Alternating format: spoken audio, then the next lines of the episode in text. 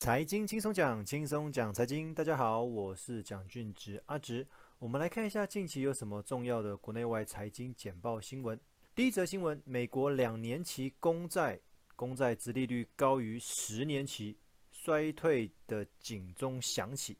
其实这算是一个投资上面的一个指标哦。如果短年期的公债殖利率高于长年期的公债殖利率，就过去的历史记录来看，常常会出现一些经济上面的危机，导致全球的景气反转。其实我觉得不用说到反转，就光今年这一年，因为疫情的延续，因为通膨的持续，还有战争的关系。其实今年一整年的经济都已经变得非常的糟哦，跟前两年比较起来，虽然前两年也有疫情的影响，但是因为热钱的关系，所以感觉好像还过得去。但是今年的变数变得更多了哦，所以其实我觉得不见得要等到短年期的公债殖利率高于长年期的，才有可能引发在后续的一一连串的一些危机哦。就目前为止，其实状况已经不太好了。那再加上持续升息、持续收紧资金的状态之下，其实有可能明年的表现会比今年来的更差一些哦。所以我们在投资上面或许要再保守一点，要再谨慎一点哦，因为可能明年的状况会比今年的还要更糟一些。下一则新闻，联准会不排除十一月、十二月各升三码。其实联准会一直都有讲，它升息的目的只有一个，就是要抑制通膨。今天在通膨这件事情没有被压下来之前，他们不会结束升息这一个动作。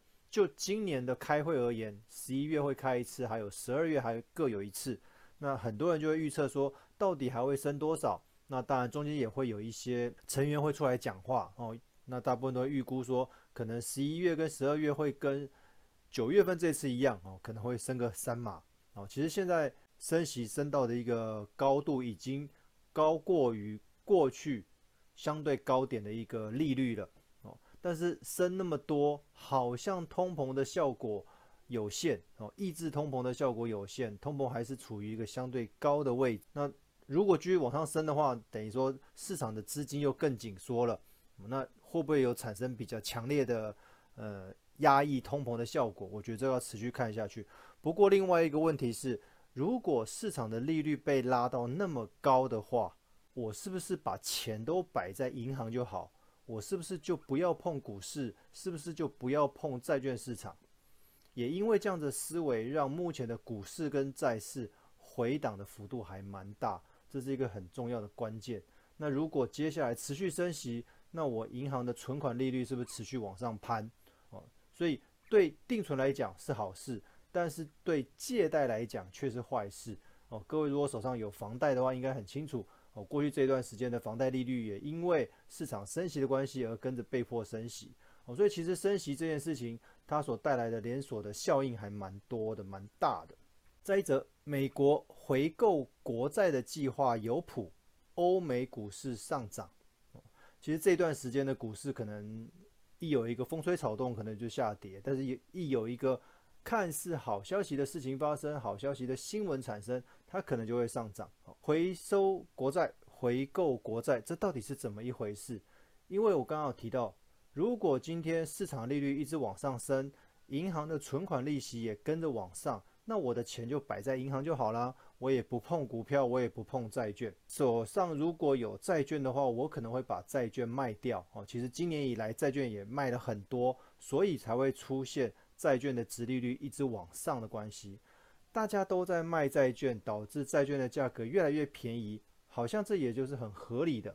不过，各位有没有想过另外一个问题？当债券一直在卖，到底是谁把债券买回去？哦，之前英国就出现这样的问题，对英国的一些经济政策、财政政策不信任，导致英国的债券被大量卖出，但是没有人买，没有人接。哦，因为这些买卖都是一个零和游戏，你要有人卖，也要有人买才行哦。那英国当时就出现这样的问题，所以被迫英国政府出面说好，我把大家卖的这个债券买回来，哦，就是有点像是 QE 的味道。哦，那现在美国也有出现这样的问题喽。如果美国的国债持续在卖的话，那到底谁来买这些国债？如果你的另外一端哦，跟你的想法相反的那个人没有出现，或者是过去那段时间已经买了很多了，没有人想要再买，但是想要卖的人还持续存在的话，是不是导致变成美国政府自己把它买回来呢？那这个是不是又形同是又一次的 QE，又一次的印钞票？哦，这个我们也要持续观察。再者，压低油价，拉抬选情，拜登政府打算释出。战备储油，这个在前一次的财经新周讲有跟各位提到过。其实拜登一直要求中东不要减产石油哦，因为石油减产就意味着油价会往上拉。偏偏油价这个商品是大宗物资的一个龙头，如果油价变贵的话，会带动整体物价的上涨，那通膨就会没完没了。所以他并不希望油价会上涨。不过中东那边似乎不太听美国的话。那拜登政府就想，好，你们不听话，那我自己美国来增产总可以吧？我自己释出我的战备储油，我让市场上面有一定程度、有一定量的石油，那相对就可以稳定油价，那就不会因为油价的上涨导致通膨一直被压不下来。哦，否则的话，你今天油价如果变得很贵很贵的话，这个通膨压不下来，过去这一年联准会做的升息不都是做白工了吗？第五则。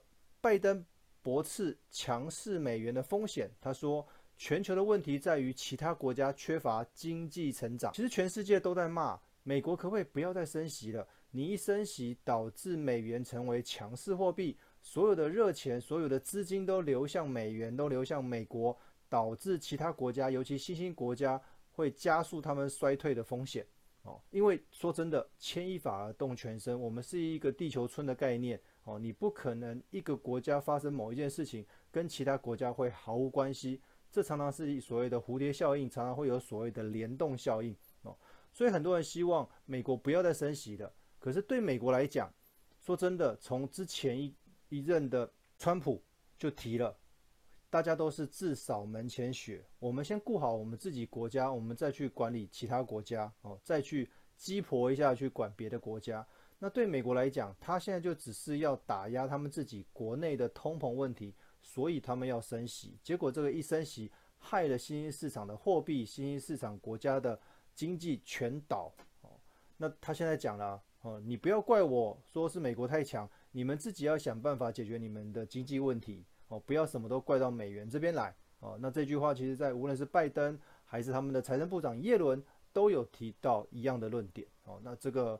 也没办法哦，不过因为就实务上面而言，其实真的美国政府哦，他们的联准会，他们的一些政策，其实真的是牵一发而动全身。再一则，末日博士罗比尼提到了金融危机将层出不穷哦，这就是呼应我刚刚前面一开始讲的，有可能明年的状况会比今年还要更麻烦。为什么？因为刚刚讲的。美国一直在升息的状态哦，其他国家为了降低资金流出哦，那为了不让自己国家的货币贬值的速度过快，其实动用了各国本身央行的外汇存款，哦，有种干预这个汇率的味道。但是有一个问题，你有多少资金可以让你干预汇率？哦，其实像日本也是哦，日本的日元贬值的很严重，那他们的日本的央行也已经在干预了，但是它有多少外汇存底能够干预？哦，这是一个问题。因为如果你是一个小国家，你的外汇存底不够多的话，有可能因此而破产。哦，像之前一阵子的斯里兰卡就是这样造成的。哦，这是一个问题。哦，当每一个国家如果因为要减缓货币贬值的力道而用他们的外汇存底去干预这个汇率的话，哦，有没有可能有一天这个外汇存底会空了？哦，这是一个危机。第二个，当各个国家跟着美国一起在升息的话，所有的企业、所有的个人、所有的家庭，你的借贷的利率是不是也会跟着调高？哦，以我们来讲，哦，可能我们的房贷，哦，我们的一些个人信用贷款都会因为市场利率的调升。而跟着同步被调升，那这样子我们的借贷的成本、借贷的风险也变高了。那有没有可能违约？有没有可能因为这样子把钱还不出来？那衍生出后续的一些问题哦。所以其实明年哦，这些事情有可能陆续爆发。所以他会提到说，金融危机将会层出不穷。再者，我们来到英国哦，英国最近事情还蛮多的，十点一趴，英国的通膨率两位数窜升。其实十趴的通膨，英国已经在过去这一两个月就已经站上两位数了哦，所以英镑贬值也贬得很多哦。那此时此刻，英国的首相也已经下台了哦，他只就任了四十四天、四十五天，算是历史上面最短命的一个首相哦，因为他执政不力，提出一些错误的决策、错误的政策哦。导致他被迫下台，所以英国的政治的部分其实就过去这段时间还蛮乱的。